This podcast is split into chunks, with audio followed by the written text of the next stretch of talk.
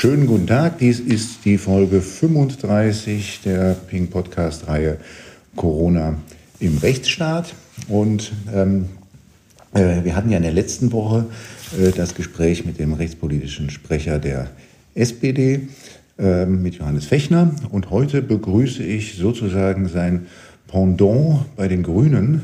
Äh, ich freue mich, am anderen Ende zu haben Manuela Rottmann. Schönen guten Tag, Frau Rottmann.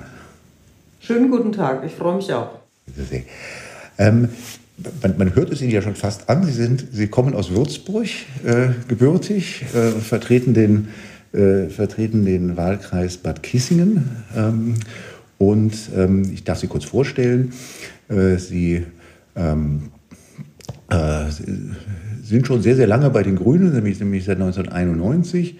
Sie sind Juristenkollegin haben in Frankfurt studiert und ähm, äh, waren dann eine Zeit lang Dezernentin für Umwelt und Gesundheit äh, in Frankfurt. Und seit, äh, dem, seit der laufenden Wahlperiode dann für die Grünen, äh, wie gesagt, für Bad Kissingen äh, im, im, Bundestag und dort die Obfrau im Ausschuss für Recht und Verbraucherschutz und auch als stellvertretendes Mitglied in dem ja derzeit auch nicht ganz unbedeutenden Ausschuss für Gesundheit. Habe ich das alles richtig gesagt? Das ist alles richtig. Super. Ähm, äh, ich bin gestoßen bei äh, der Suche danach, was man so von und über sie findet, ähm, auf einen Beitrag, den Sie geschrieben haben in der Mainpost äh, schon Anfang April, wo Sie doch sehr eindringlich daran erinnert haben, dass auch in den Zeiten von Corona die Fundamente des Rechtsstaats zu wahren sind. Äh, und dann sagen sie, eine der fundamentalen Säulen unseres Rechtsstaats ist, dass Maßnahmen, die in Grundrechte eingreifen, eine gesetzliche Grundlage brauchen. Diese muss umso konkreter sein, je tiefer der Grundrechtseingriff ist. Deutschland ist eine parlamentarische Demokratie. Die Regierung kann nicht die Rechte ihrer Bürger beschneiden, ohne dass das Parlament dafür den Rahmen und die Bedingungen klar definiert hat. Damit bringen Sie ja, brachten Sie ja damals schon, also wie gesagt Anfang April, äh, äh, kurz nach dem ersten Lockdown, eine gewisse Sorge zum Ausdruck. Ähm, was hat Sie damals dazu bewegt? Also wir hatten ja, ähm, als ähm, Corona dann im März äh, über Deutschland kam, schon sehr früh Debatten darüber, in welcher Form können wir das eigentlich machen. Ähm, also was öffentlich Aufmerksamkeit erfahren hat, war die Frage, kann die epidemische Lage von ähm, nationaler Tragweite, kann die eigentlich durch die Bundesregierung festgestellt werden oder braucht es dafür das Parlament? Das war das, was man öffentlich diskutiert hat. Aber gleichzeitig und nebenher ist in dieser Eilgesetzgebung ähm, im Bund sind Verordnungsermächtigungen verabschiedet worden, die, also da braucht man gar nicht drüber zu streiten. Also da wird es nicht viele Juristen geben, die da unterschiedlicher Meinung sind, die weit über das hinausgehen, was das Grundgesetz ähm, erlaubt an Verordnungsermächtigungen. Sie sind zu weit. Und die ähm, Eingriffe in die Grundrechte, die die meisten Bürgerinnen und Bürger oder auch die Unternehmen spüren, die basieren ja auf Landesverordnungen. Also das ist gar nichts, was ähm, der Bundesgesundheitsminister macht, sondern das machen die Bundesländer auf der Basis von Paragraph 28 Infektionsschutzgesetz. Und da hat man damals schon gesehen, dass sie schlecht begründet waren, gar nicht begründet waren, ähm, sich nicht am Infektionsschutz als Zweck orientiert haben, als engem Zweck der gesetzlichen Grundlage. Ähm, also diskutiert haben wir das eigentlich von ähm, Anfang an. Ich glaube, es ist in der Öffentlichkeit untergegangen, sagen wir mal so, unter uns Juristen, wir halten das für relevante Fragen. Viele Menschen halten das für kleinlich oder ähm, Details, die man in der akuten epidemischen Lage vernachlässigen kann. Mir war da von Anfang an unwohl. Wir reden da ja über, auch jedenfalls über den Parlamentsvorbehalt, darüber, dass halt Wesentliches auch vom Parlament und nicht einfach auf dem Verordnungsweg äh, zu regeln ist. Ähm, äh, wir hatten ja in der Tat hier in, auch im Podcast schon im April gar nicht wenige Juristen, Staatsrechtler auch vor allen Dingen, wo wir die jetzt von Ihnen angesprochenen Fragen kritisch diskutiert haben. Warum haben wir Juristen uns da eigentlich dann überhaupt nicht ausreichend Gehör verschaffen können nach Ihrer Einschätzung? Ich glaube, es hat ähm, unterschiedliche Gründe. Der eine Grund ist, ähm, unser Prüfprogramm, unser juristisches Prüfprogramm setzt immer ein gewisses Wissen voraus. Also ähm, Geeignetheit und Erforderlichkeit, funktioniert diese Maßnahme überhaupt, um Infektionen einzudämmen? Da, äh, das ist das, wir sind es eigentlich gewöhnt, dass wir das wissen, ja, dass wir äh, tatsächlich Anhaltspunkte haben, um dieses Prüfprogramm drüber laufen zu lassen. Das wussten wir natürlich im, im, im Frühjahr oft noch nicht. Wir wussten nicht, was verhindert Infektionen, ähm, was, also das, und das kennen wir als Jurist natürlich auch, äh, eine ähm, größere Prognose, Unsicherheit ähm, erlaubt auch mehr Spielraum. Ich glaube, dass das andere Problem ist, dass, also ich sage mal, auf der einen Seite bemerke ich seit Beginn der Pandemie und seit Beginn der Einschränkungen natürlich vor allem, dass die Sensibilität für Grundrechte, die wir sonst immer für selbstverständlich nehmen, weil sie ähm, einfach frei ausübbar sind, die hat zugenommen. Aber die, ähm, die, der Sinn und Zweck, dass das Parlament sich damit auseinandersetzt auf einer unsicheren Recht, äh, Wissensgrundlage, der ist den Leuten, den muss man erst mühsam erklären. Ich glaube, es ist ähm, jetzt ein Lernprozess eingetreten, aber am Anfang hat man nur darüber diskutiert, was sollen wir tun und nicht darüber diskutiert. Oh, Entschuldigung. Das war jetzt, Entschuldigung, jetzt ähm, hat mein Fraktionsruf gerufen. Jetzt äh, versuche ich die, ich versuche die Antwort nochmal neu. Also warum sind wir, äh, warum sind wir nicht ähm, durchgedrungen? Wir ähm, äh, wir haben eine hohe Grundrechtssensibilität, seitdem die Einschränkungen angefangen haben, weil den Leuten bewusst wird, alles das, was sonst selbstverständlich ist, ähm, wird mir jetzt äh, beschränkt, wird vielleicht verboten und das sind sie nicht gewöhnt und sie fragen sich natürlich schon, wie kann ich mich dagegen wehren?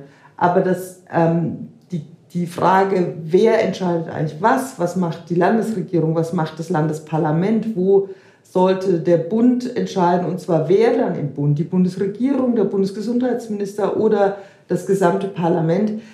Das ist was, das ist uns Juristen völlig klar, dass das einen wesentlichen Unterschied macht, ist aber ziemlich anspruchsvoll in die Bevölkerung zu kommunizieren. Und ähm, ich glaube, dass wir am Anfang einfach untergegangen sind hinter der Frage, was ist richtig, was sollen wir tun. Aber die Frage, wie demokratisch ist dieser Prozess, die wird immer drängender und ich sehe das gar nicht so kritisch. Ich sehe das eigentlich sogar als Chance, dass wir die Debatte jetzt haben, weil Dinge, die wir jahrzehntelang überhaupt nicht mehr diskutiert haben, wie funktioniert eigentlich dieser Staat, ähm, in der Krise wirklich zur schmerzhaften Frage werden. Es ist ja auch eine Frage des Selbstbewusstseins der Parlamentarier. Ähm, warum, was hat die Parlamentarier denn, und das, da sprechen wir ja auch sehr stark jetzt von den Ländern und nicht nur vom Bund, was hat nach Ihrer Einschätzung die Parlamentarier daran gehindert, da doch frühzeitiger auch äh, das einzufordern, ähm, gegenüber den Landesregierungen hier jetzt auch gefragt zu werden in dem Prozess der sich dann ständig ändernden Verordnungen? Also ich kann, ich kann natürlich nur nicht spekulieren über das, was andere Parlamentarier in Landesparlamenten gehindert hat. Ich kann ein bisschen Schlüsse ziehen aus den Debatten, die wir im Bundestag hatten. Wir haben, ich, ich kann ein Beispiel nehmen, das im März ähm, auf den Weg gebrachte Gesetzespaket des Bundesjustizministeriums zu zivilrechtlichen Fragen, zu Fragen des Strafprozesses. Also solche Fragen wie kann die Hauptversammlung digital durchgeführt werden, aber auch ähm, die Aussetzung des Kündigungsrechts bei äh, Mietrückständen ähm, wegen Corona. Da ist es uns im Rechtsausschuss gelungen, ähm, tatsächlich auch die Regierungsfraktion dafür zu sensibilisieren, gerade die SPD-Fraktion, dass wir gesagt haben, also einfach Verlängerungen solcher Regelungen, die ja doch auch in Rechte eingreifen, also wenn es, ähm, und wenn es das Eigentumsrecht ist, ähm, nur im Verordnungswege, das ist ein Problem, das geht so nicht. Und das hat auch zu einer Veränderung geführt. Ähm, Im Gesundheitsbereich, also dort, wo es eigentlich entscheidend ist, im Infektionsschutzgesetz, sind wir damit nicht durchgedrungen. Und ähm, wurden auch kaum beteiligt als Rechtspolitiker. Und ich, meine Einschätzung ist, dass es am Anfang getroffen ist auf Parlamentarier, die, ähm, ich sag mal, diesen professionellen Blick, diesen professionellen juristischen Blick, wer macht denn da eigentlich was, nicht spontan hatten. Die waren überrollt, die waren überfordert. Ähm, die hatten auch wahrscheinlich das Gefühl, ich habe gar keinen besseren Zugang zu Informationen, der die Qualität der Debatte heben würde. Das ist so meine Prognose, aber es hat sich sehr stark geändert. Ähm, Baden-Württemberg ist jetzt vorangegangen und hat eine gesetzliche Grundlage geschaffen. Ich kenne intensive Debatten ähm, aus Bayern. Ich glaube auch, dass dazu beigetragen hat, dass die Verwaltungsgerichte wirklich einen guten Job gemacht haben in den letzten Monaten und vieles ja auch wieder aufgehoben haben ja, und gesagt haben, nee, also damit kommt ihr hier nicht durch, der Grundrechtseingriff ist nicht ausreichend begründet und ist nicht plausibel. Ähm, aber also es ist Spekulation. Ich würde sagen, die waren überrollt. Die waren überrollt und das war sicher auch die Furcht ähm, gegen das Argument, das dauert alles zu lang und ihr gefährdet Menschenleben. Das sind halt schon auch sagen wir, Dinge, die im politischen Raum dann schnell mal ausgepackt werden und die auch einschüchternd wirken auf Parlamentarier. Jetzt sagen Sie ja auch, und das ist ja nicht zu übersehen, dass mittlerweile da doch durchaus eine lebendige Debatte entstanden ist um den Parlamentsvorbehalt. Wo stehen denn da eigentlich die Grünen in der Debatte? Wir haben von Anfang an versucht, äh, die, den Parlamentsvorbehalt mit Änderungsanträgen zu den Änderungen im Infektionsschutzgesetz stark zu machen, weil wie soll ich sagen, das, was jetzt ähm, diskutiert wird, das ist ja kein Formalismus. So empfinden das vielleicht viele Menschen in einer extremen Krisensituation. Die sagen, es ist doch mir völlig wurscht, ob das Verordnung heißt und ob das oder ob es Gesetz heißt. Äh, der Effekt ist ja genau dasselbe. Ähm, und die, das ist ja kein formales Argument. Ähm, der Streit im Parlament und übrigens auch der Druck, sich entscheiden zu müssen im Parlament, nicht eine belanglose Debatte ohne Folgen zu führen, sondern jeder einzelne Abgeordnete, jeder einzelne Abgeordnete muss sich entscheiden, bin ich für oder gegen diesen Grundrechtseingriff und muss sich erklären, was habe ich da abgewogen, welches Risiko gehe ich ein, wo ähm, neige ich einem stärkeren Grundrechtseingriff zu. Dass wir das in den letzten Monaten nicht gemacht haben, hat dazu geführt, dass die Maßnahmen nicht gut erklärt und begründet worden sind. Und das führt am Ende dazu, dass auch das Ziel des Infektionsschutzes eigentlich nicht erreicht wird, weil uns die Akzeptanz in der Bevölkerung fehlt. Und die Akzeptanz entsteht durch diesen Rechtfertigungsdruck, durch diesen Entscheidungsdruck. Also es ist kein formales Argument, sondern es ist ein und kein, auch keine formale Legitimation von Dingen, an, bei denen man dann aber trotzdem eigentlich inhaltlich nicht mit einsteigt, sondern es geht darum, die Qualität der Begründung so zu erhöhen, dass die Menschen möglichst lange diesen Weg mitgehen können. Und ähm, das äh, haben wir von Anfang an, also ich, ich glaube, ich habe neulich nochmal rausgesucht, ich habe am 25. März eine Rede gehalten zu dem Justizministeriumspaket, äh, wo ich von meinen wenigen drei Minuten, die ich da habe, eine Minute geopfert habe, um zu sagen, aber das, was ihr im Infektionsschutzgesetz macht, ist falsch. Und es ist auch nicht zu rechtfertigen mit Eilbedürfnis oder Krisensituation, sondern es ist falsch. Ähm, wir, wir, sind nur wirklich schwer damit durchgedrungen. Wir haben Hilfe bekommen in den letzten Monaten durch die Verfassungsrechtler, die das teilen und auch in vielen Anhörungen, auch im Gesundheitsausschuss, auch auf unsere Einladung hin formuliert haben. Aber wir sind lange, lange weggedrückt ähm, worden damit, eben mit diesem Argument, hier kommen jetzt die Macher und da auf der anderen Seite stehen sozusagen ähm, die Kleingeistigen. Mir ist vielleicht noch ein Punkt wichtig. Also wir hatten auch eine Debatte schon in der letzten Sitzungswoche, die da so lautete, na, die Pandemie ist doch vorbei, das hat sich jetzt wieder erledigt, aber im, im Sommer sah es ja gut aus, die Pandemie ist doch vorbei und jetzt können wir wieder zurückkehren zu den üblichen Verfahren. Auch diese Argumentation halte ich für falsch weil das ja letztlich denen Recht gibt, die sagen, naja, in der Krisensituation kann ich die verfassungsrechtlichen Vorgaben aussetzen und dann, wenn die Krise vorbei ist, dann funktioniert das Grundgesetz wieder so, wie wir es kennen. Das ist falsch. Ich bin davon überzeugt, wir müssen zeigen, gerade die Krise und auch ähm, der Druck zu schnellen Entscheidungen ist mit den vom Grundgesetz vorgesehenen Verfahren absolut möglich. Da gibt es überhaupt keinen Zweifel dran. Alles andere würde ja behaupten, Krisen sind demokratisch nicht zu meistern. Das ist, äh, dann, dann haben wir, wenn wir die Frage aufmachen, dann haben wir wirklich, dann hätten wir wirklich eine Verfassungskrise. Ja. Das Grundgesetz bewährt sich in der Krise, das teile ich. Ähm, das habe ich ja mit zwei äh, Ihrer Fraktionskollegen auch hier schon gesprochen, mit Katja Keul und mit äh, Konstantin von Notz, beides auch Juristen, die, glaube ich, da auch sehr stark, wenn ich das Revue passieren lasse, die Gespräche auch sehr stark auf ihrer Linie lagen zu einer Zeit. Es gibt ja auch innerhalb so einer Fraktion nicht nur Juristen. Ist das manchmal innerhalb der, auch innerhalb der eigenen Leute ein Thema, das man vermitteln muss, dass diese, diese ganz grundlegenden äh, verfassungsrechtlichen Fragen nicht in Vergessenheit geraten in einer Pandemie?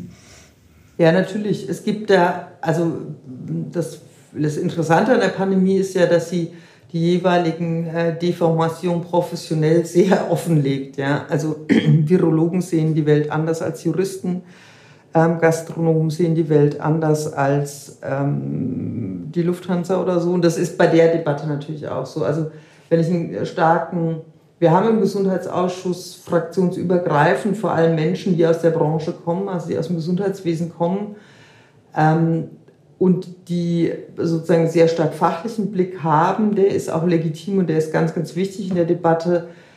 Und wir haben natürlich auch viele, in der Politik spielt es immer eine Rolle, ja, das mag ja alles eine richtige Position sein, aber versteht die überhaupt jemand? Kann ich die überhaupt vermitteln und kommt nicht eine völlig andere Botschaft an?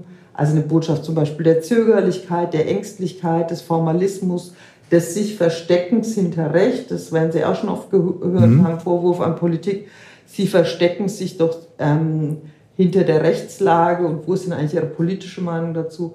Und diese Sorgen spielen dann natürlich auch eine Rolle. Also dass, dass die Kollegen sagen, ja, ich verstehe, was du meinst, aber ähm, das wird da draußen niemand verstehen. Ich kann Ihnen das an dem Beispiel, Sie haben ja von auf die Mainpost rekurriert, das, ich habe das in der Mainpost erklärt an dem Beispiel, die bayerische Landesregierung hatte am Anfang von Corona ein Verbot von Ausflugsfahrten mit Motorrädern ähm, verfügt. Und an dem Beispiel habe ich gesagt, äh, also es tut mir wirklich herzlich leid. Ähm, ich äh, erkenne keinerlei ähm, virologische ähm, äh, Prognose, dass man, wenn man einen Helm aufhat und alleine durch die Gegend fährt, irgendjemanden anstecken kann oder sich selbst. Also kann ich das Infektions rechtlich nicht begründen, also fehlt dafür eine Grundlage. Es gibt gar keine gesetzliche Grundlage, um so eine Verordnung zu erlassen, weil der Gesetzeszweck ein völlig anderer ist. Und in den Debatten habe ich dann viele Zuschriften von Bürgerinnen und Bürgern bekommen und ähm, dann sagen die, äh, ja, aber Sie sind doch eine Grüne, Sie können doch eigentlich nicht gegen das Motorradfahren sein. Und dann äh, fürs Motorradfahren. Mhm. Das ist so verrückt, dass sie das verteidigen. Und dann nochmal den weiteren Dreh zu machen, zu sagen, ich verteidige das deswegen, weil jetzt äh, spinnen wir die Welt weiter. Es gibt eine grüne ähm, Verkehrsministerin und die fängt irgendwann an, das Infektionsschutzrecht zu missbrauchen, um Klimaschutzmaßnahmen durchzusetzen. Das ist ja nicht der Sinn der Sache, sondern sie braucht für Klimaschutz eine Mehrheit. Also es ist schon, wenn man das mit Bürgerinnen und Bürgern diskutiert, ähm, merkt man, dass äh, diese äh, Grundlagen, ähm, auf die, die äh, jahrzehntelang auch kaum so ausgetestet wurden, wie sie, wie sie jetzt ausgetestet werden müssen in, in der Pandemie, sehr, sehr erklärungsbedürftig sind. Und natürlich haben wir solche Debatten in der Fraktion auch. Gibt es da manchmal Situationen, wo man sich mit den Juristen aus den anderen Fraktionen leichter tut als mit, den, mit einigen der eigenen Leute?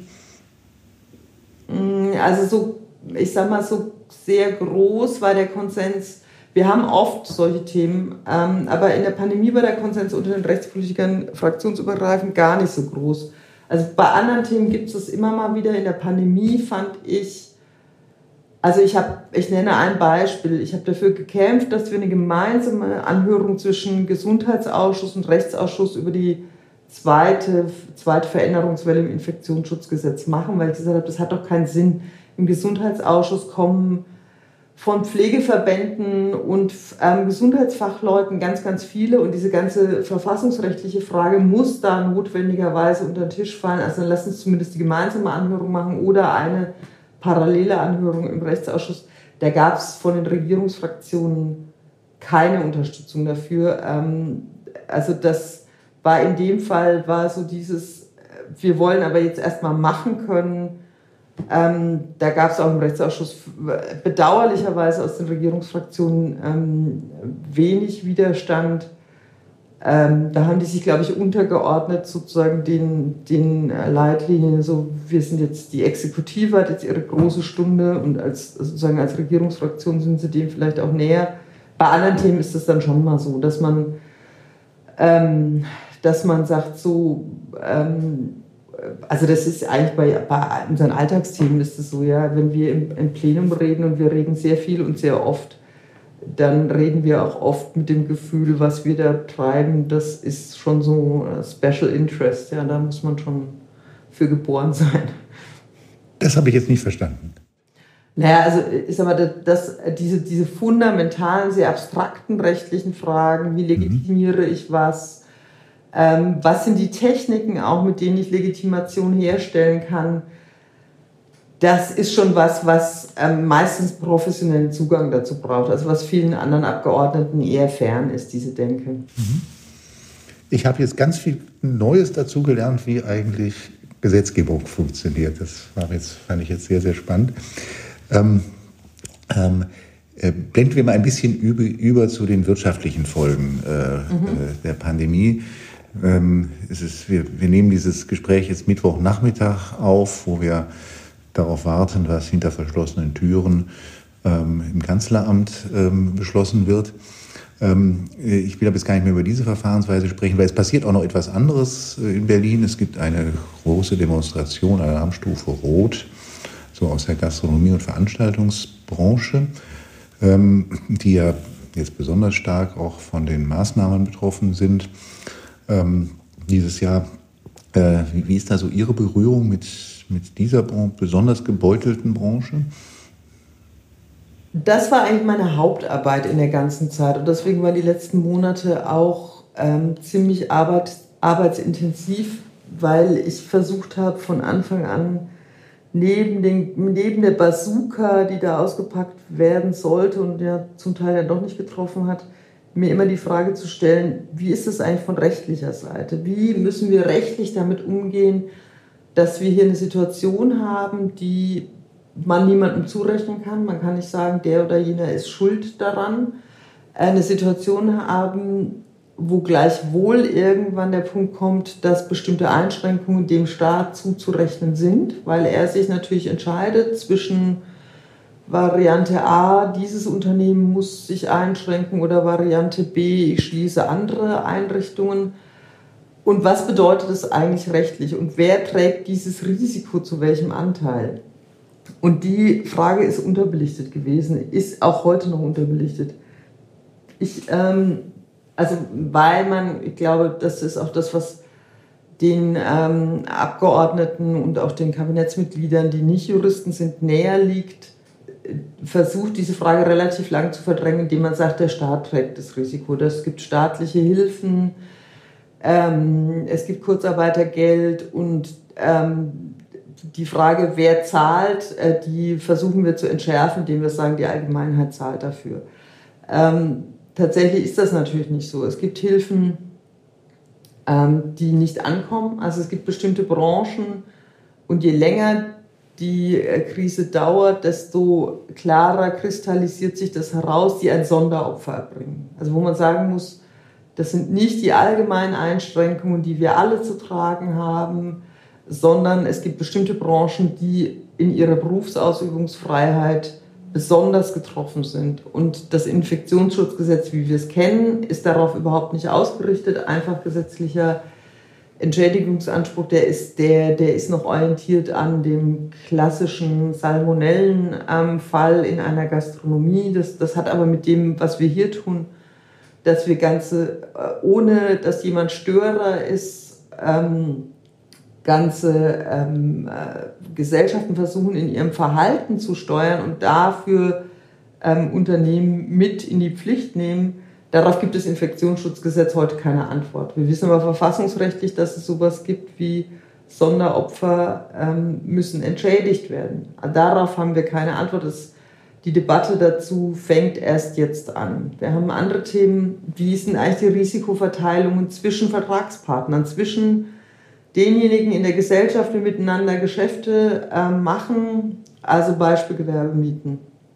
Da gab es zwar die Aussetzung des Kündigungsrechts, wenn jemand drei Monate lang ähm, Corona-bedingt seine Pachtzahlung nicht leisten kann, aber das hat noch, also die Bundesregierung hat bis heute nicht beantwortet, was ist denn mit der Pflicht zur Pachtzahlung? Besteht die wirklich einfach sofort? Ist es wirklich, kann es wirklich richtig sein, wenn ich zwei Vertragsparteien habe, die beide das Ereignis nicht zu vertreten haben, weder der Verpächter oder der Vermieter noch der Pächter hat Corona zu vertreten, hat die Einschränkungen durch Behörden zu vertreten, ist es dann richtig, auch unter der Perspektive zivilrechtliche Risikoverteilung, dass eine Seite auf jeden Fall am Vertrag festgehalten wird, an der vertraglich vereinbarten Pachtzahlung und die andere ähm, Seite von diesem Risiko völlig unberührt bleibt. Das ist eine Debatte, die, die, um die wir kämpfen im Bundestag, die kaum geführt worden ist. Also da, auch um die kämpfe ich seit vor der Sommerpause. Und einen dritten Punkt will ich noch ansprechen. Ähm, das ist die Frage, wie kommen wir denn raus aus dieser Krise? Also wie, wir haben die ähm, Antragspflicht, die Insolvenzantragspflicht ausgesetzt. Jetzt ist sie für wesentliche Teile wieder in Kraft gesetzt.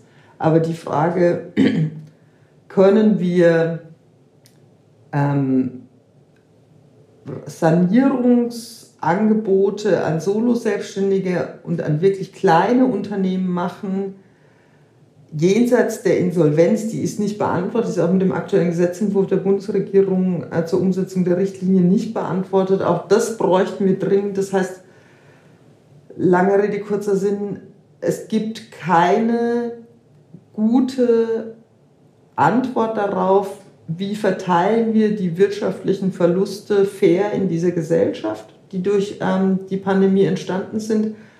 Und mir ist auch die Debatte darüber unterentwickelt.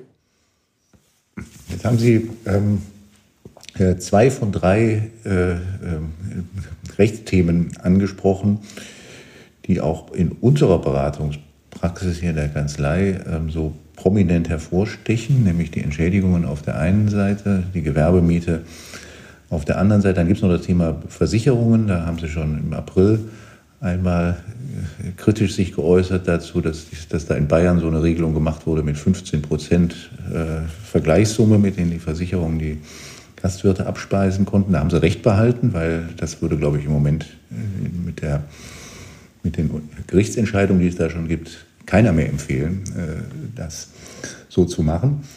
Aber nochmal zurück zu Entschädigung und Gewerbemiete. Das ist ja im Moment so, dass ähm, es da zunehmend Prozesse gibt, Gerichtsverfahren gibt, wo das entschieden wird, schwierige rechtliche Fragen, was ist ein, wann ist die Schwelle zum Sonderopfer überschritten, wie ist es mit der Risikoverteilung beim Mietvertrag, wie von Ihnen geschildert. Wäre es da nicht gut, das gesetzlich zu regeln, damit die Leute nicht jetzt über Jahre hinweg darüber streiten müssen und uns Anwälte damit noch über Jahre beschäftigen? Wir haben tatsächlich schon einen Antrag eingebracht zu dem ähm, Thema Gewerbemieten, der vorschlägt genau diese Frage. Können behördliche Einschränkungen ähm, der Nutzung von Gewerbeflächen als Wegfall der Geschäftsgrundlage, als Störung der Geschäftsgrundlage angesehen werden, das zu klären? Natürlich gibt es Grenzen dessen, was der Gesetzgeber ähm, klären kann, wenn die Einzelfälle sehr, sehr unterschiedlich sind. Also ich will den Gerichten nicht jede Frage, welche Rechtsfolge bedeutet es denn dann im Einzelfall, unabhängig, auch in Abhängigkeit von welcher Vertrag wurde da geschlossen.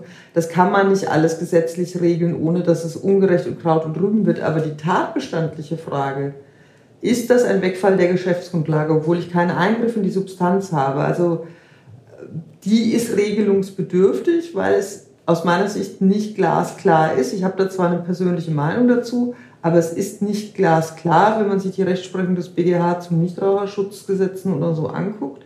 Und diesen Weg sollten wir abkürzen. Wir sollten nicht schon über die tatbestandliche Frage oder über die ähm, Anspruchsvoraussetzung, Wegfall der Geschäftsgrundlage, jetzt warten, bis wir da eine höchstrichterliche Entscheidung haben. Das ist, äh, also das könnten wir klarstellen und das kann ich auch politisch begründen, warum ich finde, dass man das klarstellen muss. Ähm, das ist keine einseitige äh, Verlagerung zu Lasten ähm, der Immobilieneigentümer, sondern es ist eine faire Verteilung. Diejenigen, die unternehmerisch tätig sind, tragen ohnehin in den letzten Jahren viel, viel höhere Risiken als diejenigen, die Immobilieneigentum dafür zur Verfügung stellen. Wir haben auch einen Immobilienboom ähm, hinter sich und ich halte das vor dem Hintergrund für absolut fair zu sagen, an diesem Risiko, das niemand zu vertreten hat, beteiligen wir beide. Das Beispiel Gewerbemieten, auch das Beispiel Betriebsschließungsversicherung zeigt für mich aber auch etwas, wo wir schon vor der Krise lange drüber geredet haben und nicht richtig vorangekommen sind. Das ist das Problem, dass wir bei der Durchsetzung von, bei der Klärung und Durchsetzung von Ansprüchen für kleine Unternehmen, die keine Rechtsabteilung haben, die ähm, juristische Laien sind, ein Ungleichgewicht haben, genauso wie bei Verbraucherinnen und Verbrauchern. Das nimmt sich nicht viel. Ja? Also ich nehme das, ähm, die Musterfeststellungsklage, die beschränkt ist auf die Durchsetzung von Ansprüchen von Verbraucherinnen und Verbrauchern. Und schon bei VW war das ja absurd. Es ist ja völlig wurscht, ob der Gärtner den VW Diesel gekauft hat für die Gärtnerei oder ob seine Ehegattin den VW Diesel gekauft hat, weil sie damit privat rumfährt. Das, ähm, die Rechtsfragen sind genau dieselben.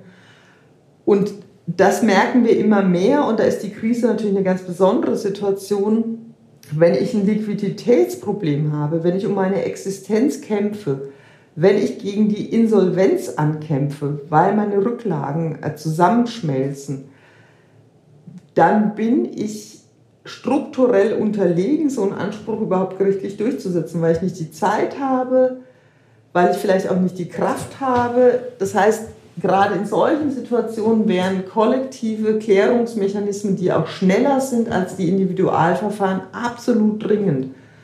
Und wir dringen damit nicht durch. Ähm, aber für mich ist Corona wirklich nochmal ein Beispiel, dass die Frage, kann ich mein Recht durchsetzen, gerade in Krisensituationen, wirklich virulent ist und für die Einzelnen also wirklich um, äh, über Existenzen entscheidet. Also ich nehme nochmal das Beispiel Betriebsschließungsversicherung. Selbst wenn jetzt jemand aufgibt in der Gastronomie, weil er sagt, ich, ich schaffe das nicht mehr, ist die Frage, ob er aus der Betriebsschließungsversicherung einen Anspruch hat oder nicht, kann über sein Leben entscheiden. Es kann darüber entscheiden, wie viel, mit wie viel Schulden er da rausgeht, das ist für einzelne Menschen und ihre Familien absolut existenziell. Da geht es nicht um Peanuts.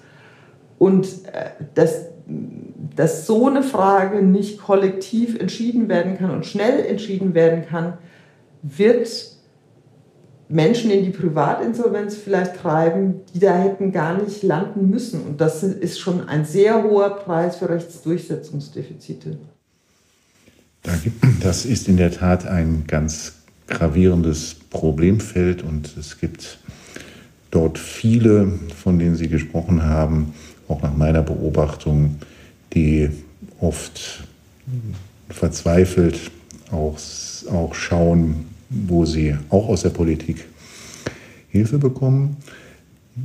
Was mich überleitet zu der klein und groß und schwach und stark zu der letzten Frage, ähm, die Solo-Selbstständigen.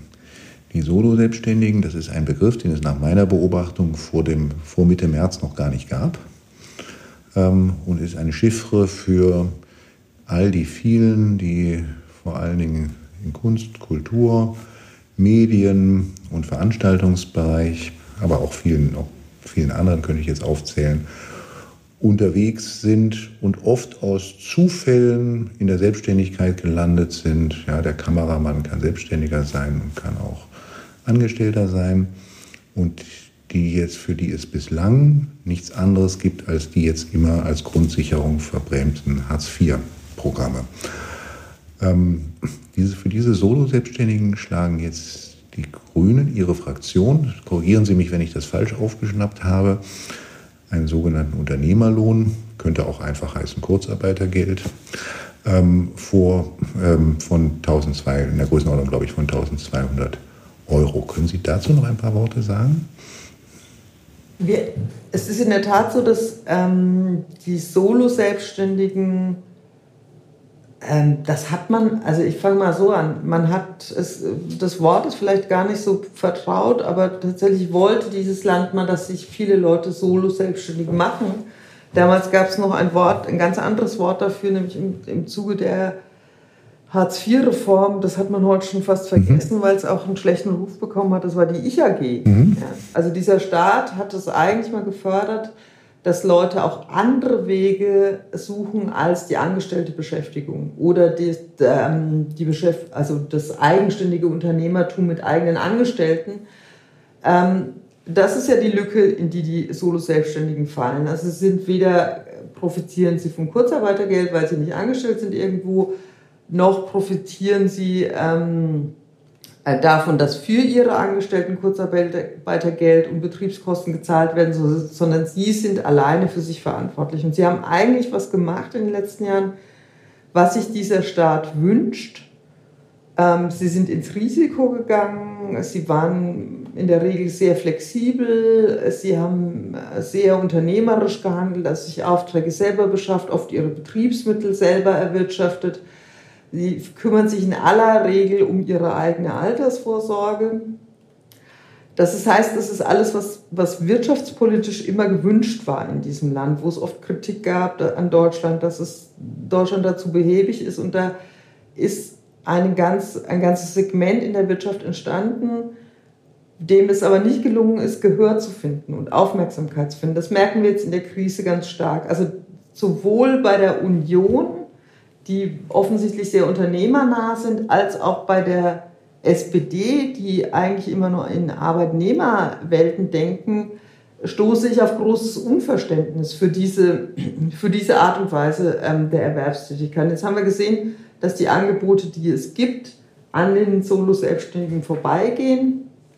Denn es kann absolut sein, dass ich zum Beispiel ein Vermögen über 60.000 Euro habe, weil das letztlich mein Betriebskapital ist, eine teure Ausrüstung. Oder die ja. Altersvorsorge. Oder es ist die Altersvorsorge. Mhm. Beides ist das, was wir, was wir wollten, dass diese Menschen tun. Kümmert euch darum, spart was an, ähm, sichert euch ab.